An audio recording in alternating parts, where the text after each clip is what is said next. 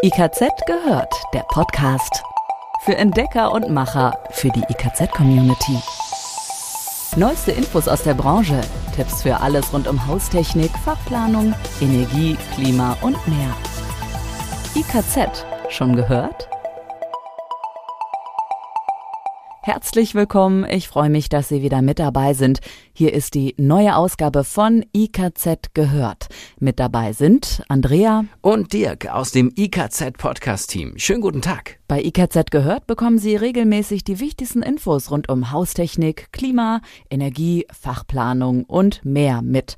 Die Links und Quellen zum Thema finden Sie immer in den Fachmagazinen, wenn Sie zum Beispiel Details noch einmal nachschlagen möchten. Und heute widmen wir uns gemeinsam einem einzigen wichtigen Thema, Öl- und Gassparen mit Solarthermie.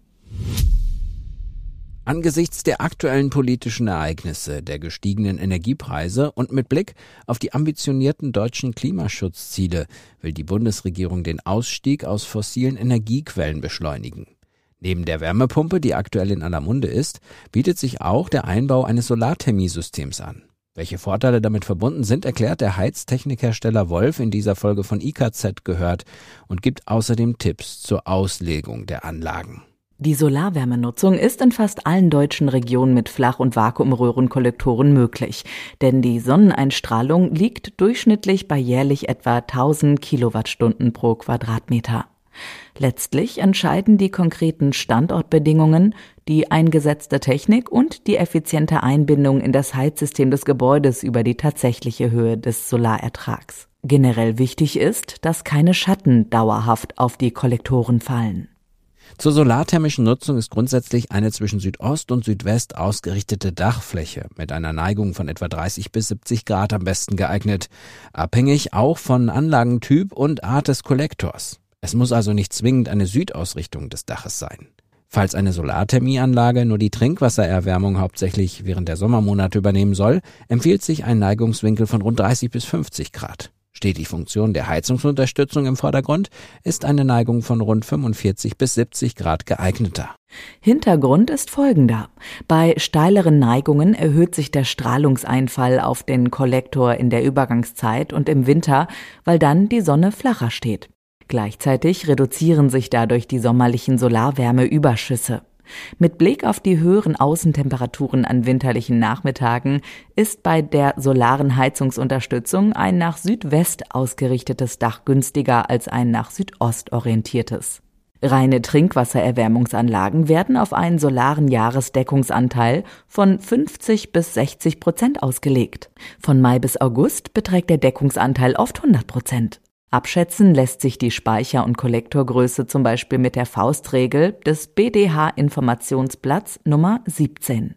Den Link dazu finden Sie in den Show Notes. Das sind die Beschreibungen zur Sendung. Zur Ermittlung des Speichervolumens wird im ersten Schritt der Tagesbedarf für Warmwasser aller im Haus lebenden Personen addiert. Für das benötigte Speichervolumen wird dann der 1,5 bis zweifache Tagesbedarf angesetzt. Ebenfalls mit einer Daumenregel lässt sich aus dem Speichervolumen die Kollektorfläche ermitteln. Pro 100 Liter Speichervolumen wird eine 1,5 Quadratmeter Fläche bzw. 1 Quadratmeter Röhrenkollektorfläche benötigt. Die Auslegung einer kombinierten Solaranlage zur Trinkwassererwärmung und Heizungsunterstützung ist mit einfachen Faustformeln allerdings nicht mehr abbildbar, weil es zu viele Einflussfaktoren gibt, wie zum Beispiel Trinkwarmwasserbedarf, gewünschte solare Deckung für Trinkwarmwasser und Heizung, Kollektortyp, Flachkollektor oder Röhrenkollektor, Ausrichtung und Neigung der Kollektorfläche, Heizlast des Gebäudes oder Auslegungstemperaturen der Heizkreise. Generell gilt, im Normalfall sollte die Kollektorfläche nicht zu groß ausgelegt werden, um sommerliche Wärmeüberschüsse in einem vertretbaren Rahmen zu halten. Wichtig ist zudem, dass die Größe von Kollektoren und Speicher genau aufeinander abgestimmt wird.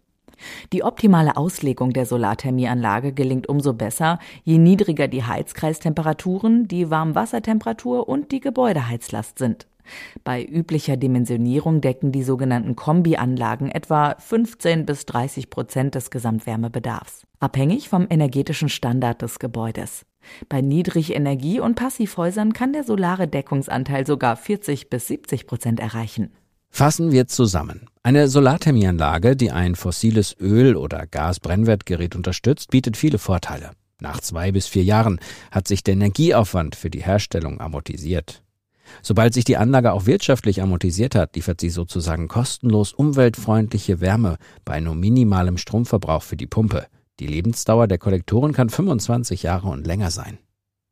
Der Brennstoffverbrauch und damit die Heizkosten verringern sich. Zudem besteht ein gewisser Kostenschutz bei weiter steigenden Brennstoffpreisen. Der Ausstoß an Treibhausgasen und auch von Feinstaub, insbesondere in Verbindung mit zentralen Holzheizsystemen, wird reduziert. Der Kessel kann im Sommer und eventuell in der Übergangszeit komplett abgeschaltet werden. Die daraus resultierenden Laufzeitverringerung des Hauptwärmeerzeugers erhöht dessen Lebensdauer. In Verbindung mit Scheitholzheizsystemen ergibt sich zudem eine Komfortsteigerung. Das Takten des Hauptwärmeerzeugers wird verringert, was sich günstig auf Lebensdauer und Effizienz auswirkt.